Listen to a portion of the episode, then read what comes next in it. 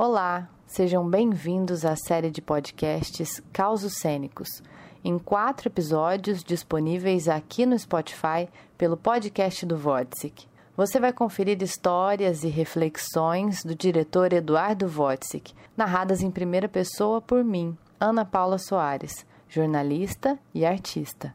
Nosso projeto foi um dos vencedores do edital Cultura Presente nas Redes do Governo do Estado do Rio de Janeiro, através da Secretaria de Estado de Cultura e Economia Criativa. Cada episódio representa um elemento da natureza. Em meio à maior crise dos últimos tempos, provocada por um inimigo invisível, um vírus, e capaz de mudar nossa forma de ver o mundo, as pessoas e o nosso próprio estado de presença, achei relevante honrar a natureza, provocando uma metáfora entre as histórias e os quatro elementos.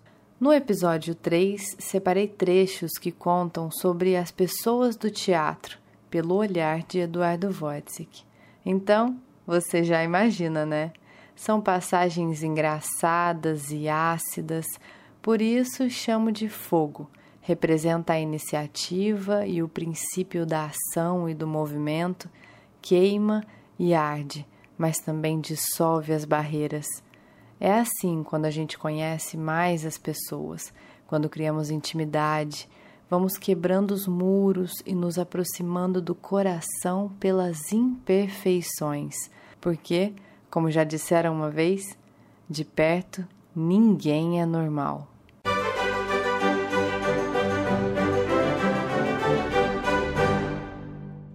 O ator queria porque queria que o seu sapato fosse feito por um sapateiro de teatro.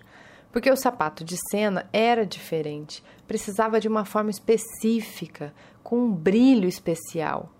Tanto perturbou que o produtor mandou fazer. Ficou pronto. E o ator entrou em cena com ele. E o diretor imediatamente o mandou chamar e disse: Façamos o seguinte: você empresta o seu sapato para o espetáculo e fica com esse para você. Leva para casa. Porque quando o sapato entra em cena, ele é tão incrível que a gente só olha para ele. Uma atriz famosa foi na casa do diretor para uma leitura. Quando terminaram, toca o interfone. Era o namorado que estava lá embaixo esperando. Ela então pediu licença, foi ao banheiro e, quando o diretor viu, estava lá escovando os dentes com a escova dele. Outra atriz foi fazer um teste e no final o diretor lhe comunicou que infelizmente ela não poderia fazer o papel. Então, ela, incrédula, lhe disse: Mas como? Eu chorei. E o diretor respondeu: Pois é, mas eu não. Sobre esse ator que vou contar, ele tinha muita dificuldade de decorar e esquecer logo a seguir. Como se faz na televisão, tinha enorme dificuldade. A memória dele era de teatro, daquela que fica para sempre. Me lembro direitinho dele perguntando desesperado: mas o que eu faço com esses 200 capítulos da novela Mandala que ficaram na minha cabeça? Estrela, todo dia ela esperava todo o elenco chegar ao ensaio para fazer a sua entrada. Fez isso no primeiro dia. No segundo, no terceiro, viu que ninguém notou. No quarto, percebeu que esse não seria o caminho e no quinto dia, quando todo mundo chegou, ela já estava lá. A menina não fazia nada. Ia para a aula de teatro e não fazia nada. Ficava quieta num canto. Um dia o diretor chegou e todas as outras alunas o interceptaram no corredor dizendo que ele tinha que tirar a menina, que ela estava atrapalhando a aula, que ela assim prejudicava a turma inteira, que era tímida demais, não tinha jeito, nem jamais teria para coisa. E a consequência disso é que hoje essa menina, passados anos, dentre todas as outras, é a única que é atriz. E tem a história do Complicações, uma peça que Domingos Oliveira fez com a Maria Paula. Até o dia da estreia, ele não sabia uma palavra do texto que ele mesmo escreveu e que ele mesmo mudava todos os dias. Quem trabalhou com ele sabe que era assim. Enfim, estávamos lá no dia da estreia, assistindo da cabine, e ele acertava tudo cada palavra ele acertava.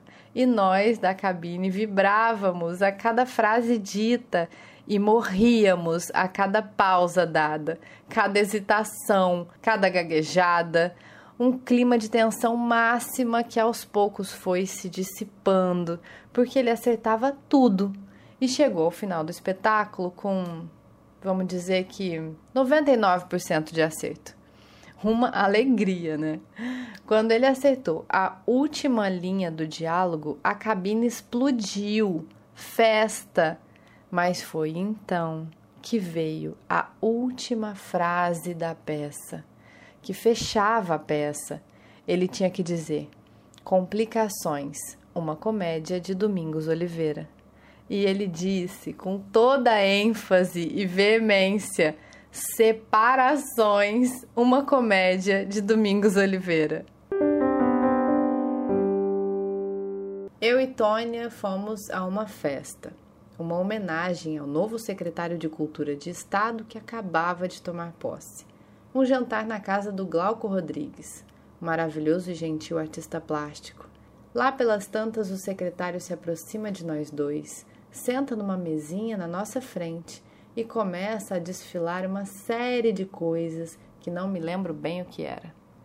E fala, e fala, e fala, e de repente ela se vira para mim e diz na cara do sujeito: Ih, isso não vai fazer nada.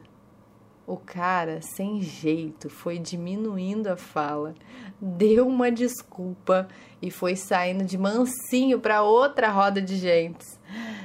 Ela acertou. O cara não fez nada mesmo. Fui fazer uma aula de Shakespeare com uma pessoa muito fera no assunto. Ela sabia demais, acadêmica, séria, daquelas que sabem que página e verso a personagem diz tal fala. E eu adorava e passava o tempo todo fazendo perguntas, questionando tudo, achando isso, achando aquilo, duvidando e supondo um monte de tudo e de todos, até que ela interrompeu a aula uma vez e disse: Eduardo, querido, sabe a diferença entre nós dois? É que eu sei e você acha, por isso eu sou professora e você artista. O sujeito chega e pede a minha opinião. Quer saber se tem jeito para ser ator ou não. Pede muito, implora para eu falar. E me procurou porque confia em mim, porque eu sou reconhecidamente sério e sincero. É que eu trabalho nisso há muitos anos, de maneira que tenho uma certa experiência que me habilita a responder a questão do rapaz e, inclusive, encurtar o caminho para ele. Assim, ele não vai perder tempo de vida com alguma coisa para o qual não tem talento nenhum. Mesmo assim, eu tomo cuidado, muito, e só desencorajo se ele não tiver menor condição, jeito nenhum, noção zero de constranger. E é o caso. Abre aspas. Expressivo como uma empada. Fecha aspas como disse certa vez um crítico de teatro a respeito de um famoso ator. E não vai melhorar. Pode ficar anos tentando que não vai valer o esforço. É dos piores casos que já vi. Tem certeza? Tenho. E então falei. E o rapaz, agradecido, desistiu.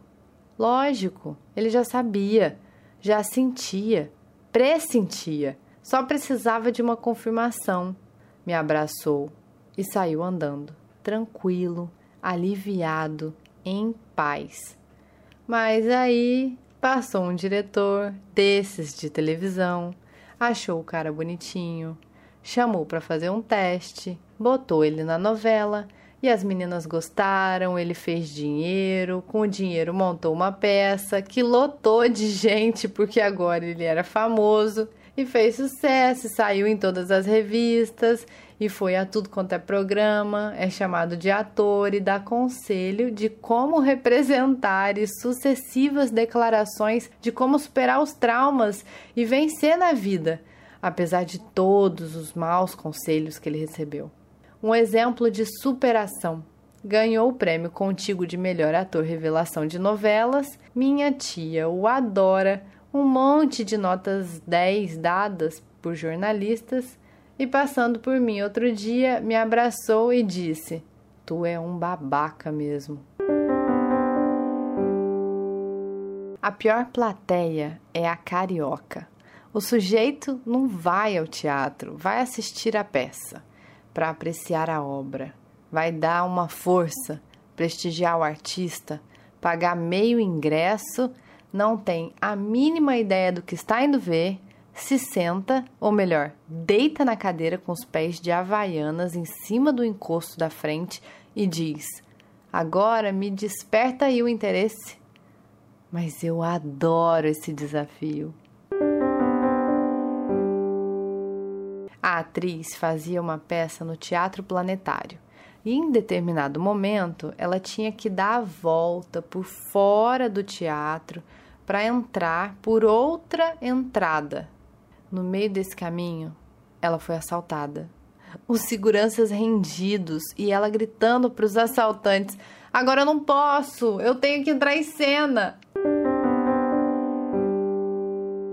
Eu vi foi na Casa da Gávea, na falecida Casa da Gávea. O cenógrafo fez um cenário. Fui ver o ensaio geral, tudo montado, cenário lindo, um lindo telão que pegava a parede de ponta a ponta, lindo, mas tapava a porta. Por causa disso, não tinha como o público entrar. Quantas milhares de vezes o ator acha que, se está emocionado, certamente estará emocionando o outro? Lê do engano. Agora, vai explicar para um ator que está se achando cheio de emoção que a plateia dorme. Já assisti milhares de espetáculos assim, o ator dando tudo no palco e o público dormindo. Essa é a passagem do ator amador para o profissional. O profissional tem o objetivo de emocionar o outro, saber emocionar o outro, mesmo que não esteja sentindo nada. Essa é a sua profissão. Entre cantar no banheiro maravilhosamente e cantar de maneira que mova o coração de quem ouve, há uma travessia enorme de aprendizado técnico e específico da cena. A velhinha já entrou reclamando. Reclamava do lugar, que era muito na frente, reclamava das escadas, reclamava do preço, do horário, reclamava de tudo. Ela queria reclamar.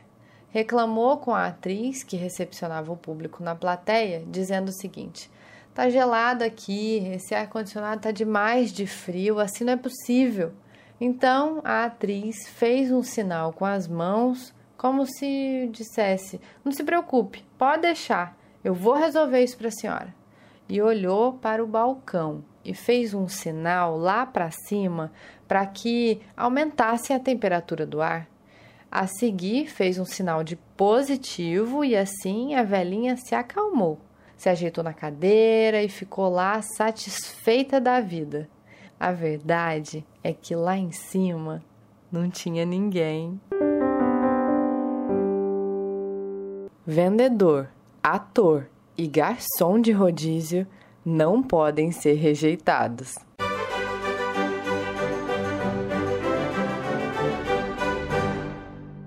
Eu espero que vocês tenham gostado do podcast de hoje, nosso episódio 3. Faz o seguinte, deixa um comentário lá no Instagram do Votse, que é W-O-T-Z-I-K, ou no meu mesmo, arroba Anapo Soares. Gente, vai ser bom demais ouvir o que vocês estão achando dessa aventura para o qual a gente se empenhou tanto e tem desenvolvido com muito amor e coragem. A gente se vê na semana que vem, então. Foi um prazer estar com vocês.